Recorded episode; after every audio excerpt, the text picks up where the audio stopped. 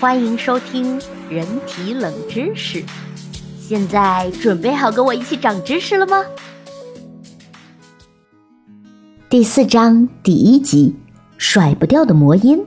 人类的本质是一台复读机，几乎所有人都有过被某段音频洗脑的经历。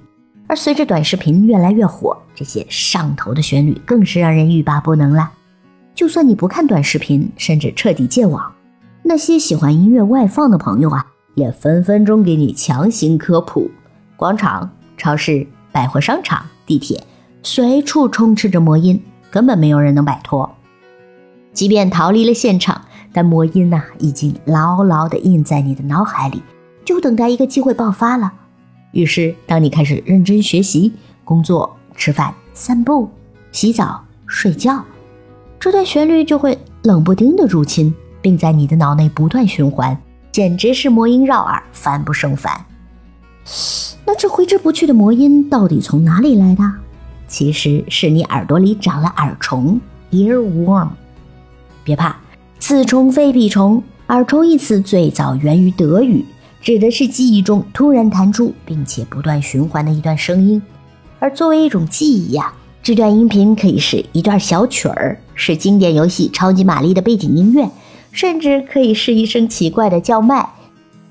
曾经有一段时间，我的脑子里会一直充斥着“妈妈，我要吃可谁有”。不知道你们有没有听过这个段子？而在学术界呢，耳虫则有个更正式的名称，叫做不自主的音乐想象，就是 involuntary musical imagery，简称 INMI。从字面意思就可以看出，这属于一种非自愿的记忆。我们根本无法自己控制，这有点类似于神游和做白日梦。你无缘无故的就想起了某件事或者某个人。其实啊，这条在你脑子里钻来钻去的耳虫，也可以用认知瘙痒，就是 cognitive itch 的理论来解释。想象一下，你的手臂被蚊子叮肿了，是不是很想挠啊？但是千万别冲动，因为你一旦开始给自己挠痒痒，就会陷入越挠越痒、越痒越想挠的无限恶性循环中了。是的，耳虫效应也具有同样的性质。我们越是用意志力克服，想让自己不去想它，它就越难以消除。因为当你试图不去想一件事的时候，你就已经在反复检查自己是否在想着它了，而这反而会让人陷入死循环。这个归于到我们的心理学来说，比如说你想改掉一个某个坏习惯，你应该去做什么？你应该去拿你的好习惯去替代它。你不要去过多的想这个坏习惯，你去多想你应该怎么做，用好的习惯去把这个坏习惯覆盖。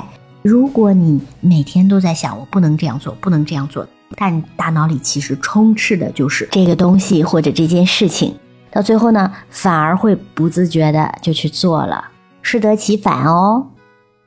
那我们继续讲，耳虫可以说是人皆有之的。一项以一万两千人为样本的调查就显示，百分之九十九以上的人偶尔会遭到耳虫入侵，还有百分之九十二的人每周就至少有一次耳虫入侵。但这种被音乐洗脑的现象也存在着较大的个体差异，与一些人格特质相关。例如，平时更容易犯强迫症，又或者更神经质的人群，也更容易被耳虫入侵。而相对来说，女性被耳虫困扰的周期往往更长、更持久。另外，对音乐更为敏感或者受过音乐训练的人群，他们的耳虫效应也来得更加频繁、明显，也更难消除。所以说，对一些音乐人而言，这种魔音入脑的困扰啊，比对普通人也要大得多。因为如果脑内一直回旋着一段自己不想听的音乐，那将影响到他们的正常工作。例如啊，在几百年前，莫扎特的孩子就已经懂得利用耳虫来入侵莫扎特的大脑了。他们会在楼下弹奏某段旋律，以激怒楼上的莫扎特，而莫扎特很快就会忍受不了，冲下楼将这段旋律编写成曲。流行歌曲千千万，总有一首能让你难以忘记。正因为这种感觉是相通的，才诞生了无数的神曲。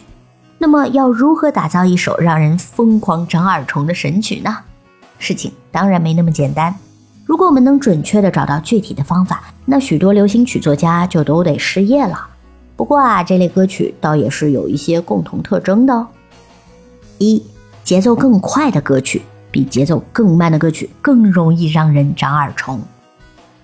二、有歌词的音乐比没歌词的音乐更容易洗脑。据统计啊，百分之七十三点七的耳虫都是有歌词的。三、歌词比较简单，重复乐句较多的就越容易洗脑。四、音符较长而且音程较短，更有利于记忆与传唱的，也就更容易洗脑啦。五、简单的旋律模式，在反复的小节中先升调再降调，例如我们最熟悉的“一闪一闪亮晶晶”。六、意想不到的冲击力也很重要哦，在相似的音乐结构中，洗脑的歌曲往往会加入一些不寻常的旋律。此外，耳虫的长度一般为十五到三十秒。而这与一些短视频平台的策略呢，就不谋而合。在社群媒体发达的今日，这类短平快的病毒式音乐早已杀出了一条血路。而广告行业呢，更是将耳虫效应运用到了炉火纯青的地步。他们巴不得自己的产品和品牌在消费者的脑海中永远回荡，所以很多广告内容本身就自带触发耳虫的属性哦。结构简单，而且大量重复的关键字，让人想忘都忘不了。我还记得很早以前有那个恒源祥的广告，对吧？就是简单粗暴，一出来就是“羊羊羊”，过一会儿再“羊羊羊”，这样重复好几遍。天哪，真的是魔音。那它也没有任何艺术性可言，它的目的，唯一目的就是要把耳虫种在你的耳朵里，然后根植在你的大脑里，然后时不时你就会想起它。当你买东西的时候，就诱导你消费购买它的产品。那我们再说回来，而在未来呢，已经尝到甜头的商家也只会加大力度制造耳虫。大家应该也能明显的感到，这些洗脑神曲更新换代的速度啊，简直是越来越快了。幸好，一般来说，耳虫是无害的，有相当一部分的人甚至觉得耳虫能让他们感到轻松和愉悦。只是更多的时候啊，不断重复的旋律呢，也会让人产生焦虑和烦躁的情绪，特别是在一些关键时刻，阴魂不散的耳虫是真的要把人给逼疯了。那么，有什么有效的驱虫方法吗？根据过去的研究，研究员也给出了一些理论上可行的方法。一、正面对抗。有一派科学家认为，耳虫之所以会产生，是因为你没能把歌听完，或者没能把歌记下来。事实上啊，耳虫都是高度碎片化的，一般呢会卡在某句或者某几句重复的歌词上。我们的记忆未完成或被打断的任务，会比记忆完成的任务记得更加牢靠。这个在心理学上也被称为蔡格尼克效应。所以说，这种脑内循环的碎片化音乐记忆啊，寿命也更长、更顽固。这个时候呢，你只需要静下心来，掏出耳机，把整首歌听完，或许就能暂时摆脱耳虫了。二，分散注意力，大脑的认知能力是有限的，这也就是俗话说的“一心不能二用”。如果我们通过另外一些活动激活了与耳虫产生相关的工作记忆组件，魔音就会被驱赶出大脑了。与耳虫相关的工作记忆组件叫做语音循环，包括短期语音存储和发音循环。你与人交谈、看电视节目、听歌、唱歌，甚至是背元素周期表和圆周率时。都会占用到该工作记忆组件，耳虫自然也就得靠边站啦。不过在这里啊，不建议你听另一首洗脑的歌，因为这可能会让你从单曲循环变成列表循环哦。三，咀嚼口香糖。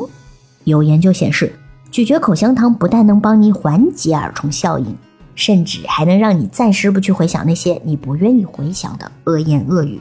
这同样涉及阻断耳虫产生的工作记忆。只是与看电视、听歌、背单词相比，嚼口香糖啊要省事儿的多。咀嚼的动作会用到嘴巴、舌头、牙齿等发声器官，这些能产生语言的器官动起来呀，就能有效的抑制大脑的声音记忆与循环。所以说，可别在背课文的时候嚼口香糖哦，容易忘记内容的。四，给自己一个强度适中的认知任务，例如想想这周的日程啊，早上吃什么呢？中午吃什么呀？晚上吃什么？等等。但需要注意的是，这个认知任务不能太简单，也不能太难。当事情太过简单，比如刷牙、洗脸、洗澡、走路、骑车时，耳虫可是最容易趁虚而入的。但是当事情太难的时候，效果可能也不好。例如，让你思考人生的终极意义，这种太深太广，而且无法获得及时反馈的难题，反而会适得其反。因为你的大脑觉得疲累了嘛，疲累就需要放松，你一放松下来，耳虫就会不知不觉的入侵啦。另外，剑桥大学的研究人员也设计出了一个行之有效的耳虫驱散法，那就是以每秒一次的速度在大脑中生成随机数。注意啊，数字不能重复出现。五，让耳虫再飞一会儿。这种放任自流的做法，刚好与前面几种积极的应对方法相反。从耳虫的认知瘙痒理论可知，我们几乎无法靠意识去克服某种意识的产生，因为这会让自己陷入越克制越忍不住去想它的困局。倘若耳虫来势汹汹，我们在想方设法的消除它们，但很多人在采取措施后，还会去检验这种方法到底有没有效果。这样做的后果是，耳虫很可能就卷土重来了。所以，此时啊，想阻止一种意识产生的最有效的方法。那就是什么都别干，无为之治，对吗？